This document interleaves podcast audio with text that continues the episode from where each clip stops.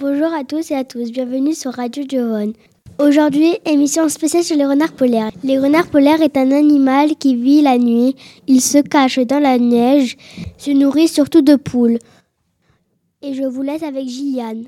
Bonjour à tous et à tous. Nous allons vous parler du renard polaire. Le renard polaire se cache souvent dans la nuit et dans la neige. Et aussi se cache dans les poulaillers pour se nourrir le lendemain. Merci euh, Gilliane. On le trouve principalement au désert, le semi-désert et l'hiver il se cache au Canada.